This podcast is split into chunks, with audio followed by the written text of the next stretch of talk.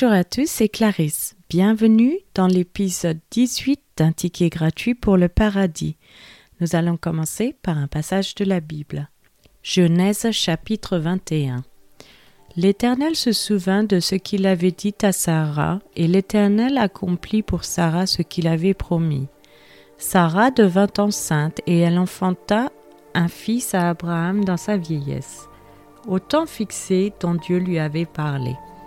Abraham donna le nom d'Isaac au fils qui lui était né, que Sarah lui avait enfanté.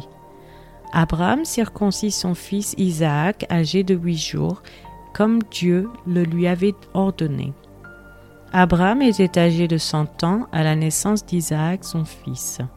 Et Sarah dit, Dieu m'a fait un sujet de rire. Quiconque l'apprendra rira de moi. Elle ajouta, qui aurait dit à Abraham, Sarah allaitera des enfants Cependant, je lui ai enfanté un fils dans sa vieillesse. L'enfant grandit et fut sevré, et Abraham fit un grand festin le jour où Isaac fut sevré. Sarah vit rire le fils qu'Agar l'Égyptienne avait enfanté à Abraham. Et elle dit à Abraham, Chasse cette servante et son fils, car le fils de cette servante n'héritera pas avec mon fils, avec Isaac. Cette parole déplut fort aux yeux d'Abraham à cause de son fils. Mais Dieu dit à Abraham, Que cela ne déplaise pas à tes yeux à cause de l'enfant et de ta servante. Accorde à Sarah tout ce qu'elle te demandera, car c'est d'Isaac que sortira une postérité qui te sera propre. Je ferai aussi une nation du fils de ta servante, car il est ta postérité. Abraham se leva de bon matin, il prit du pain et une outre d'eau, qu'il donna à Agar et plaça sur son épaule. Il lui remit aussi l'enfant et la renvoya. Elle s'en alla et s'égara dans le désert de Beersheba. Quand l'eau de l'outre fut épuisée, elle laissa l'enfant sous un des arbrisseaux et alla s'asseoir vis-à-vis à une portée d'arc, car elle disait Que je ne vois pas mourir mon enfant. Elle s'assit donc vis-à-vis de lui, éleva la voix et pleura. Dieu entendit la voix de l'enfant et l'ange de Dieu appela du ciel Agar et lui dit Qu'as-tu, Agar? Ne crains point car Dieu a entendu la voix de l'enfant dans le lieu où il est. Lève-toi, prends l'enfant, saisis-le de ta main, car je ferai de lui une grande nation. Et Dieu lui ouvrit les yeux, et elle vit un puits d'eau. Elle alla remplir d'eau l'outre et donna à boire à l'enfant. Dieu fut avec l'enfant qui grandit, habita dans le désert et devint tireur d'arc. Il habita dans le désert de Paran, et sa mère lui prit une femme du pays d'Égypte. En ce temps-là, Abimelech, accompagné de Picol, chef de son armée, parla ainsi à Abraham. Dieu est avec toi dans tout ce que tu fais. Jure-moi maintenant ici par le nom de Dieu que tu ne tromperas ni moi, ni mes enfants, ni mes petits-enfants, et que tu auras pour moi et le pays où tu séjournes la même bienveillance que j'ai eue pour toi. Abraham dit, Je le jurerai. Mais Abraham fit des reproches à Abimelech au sujet d'un puits d'eau, dont s'étaient emparés de force les serviteurs d'Abimelech. Abimelech répondit, J'ignore qui a fait cette chose-là. Tu ne m'en as point informé, et moi je ne l'apprends qu'aujourd'hui. Et Abraham prit des brebis et des bœufs qu'il donna à Abimelech, et ils firent tous deux alliances. Abraham mit à part sept jeunes brebis, et Abimelech dit à Abraham, Qu'est-ce que ces sept jeunes brebis que tu as mises à part?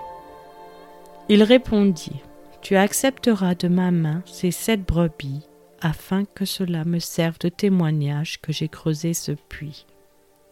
C'est pourquoi on appelle ce lieu Beersheba, car c'est là qu'ils jurèrent l'un et l'autre.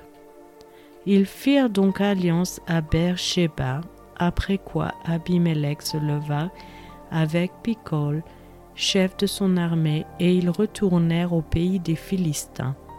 Abraham planta des tamarisques à Beersheba. Et là il invoqua le nom de l'Éternel, Dieu de l'éternité. Abraham séjourna longtemps dans le pays des Philistins. Nous allons maintenant passer à l'étude de ce passage. Un Dieu éternel est possible. Abraham pourrait-il connaître un Dieu éternel? De nombreux athées y voient une incohérence fatale. Ils ne voient pas comment les chrétiens peuvent dire que Dieu, le Créateur, pourrait être sans cause. Par exemple, l'athée George Smith dit Si tout doit avoir une cause, comment Dieu est-il devenu exempt? Dans The Necessity of Atheism, la nécessité de l'athéisme, David Brooks dit Si tout doit avoir une cause, alors la cause première doit être causée et donc, qui a fait Dieu? Dire que cette cause première a toujours existé, c'est nier l'hypothèse de base de cette théorie. Cela manque juste le point, déclare le philosophe et théologien Dr. William Lane Craig.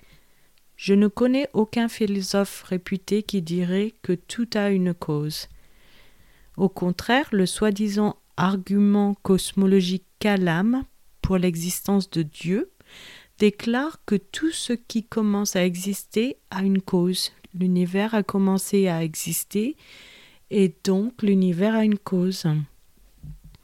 Donc euh, le mot kalam, ça vient de l'arabe qui veut dire euh, discussion dialectique et cela signifie dans son premier aspect une des sciences religieuses de l'islam faisant référence à la recherche de principes théologiques à travers la dialectique et l'argumentation rationnelle.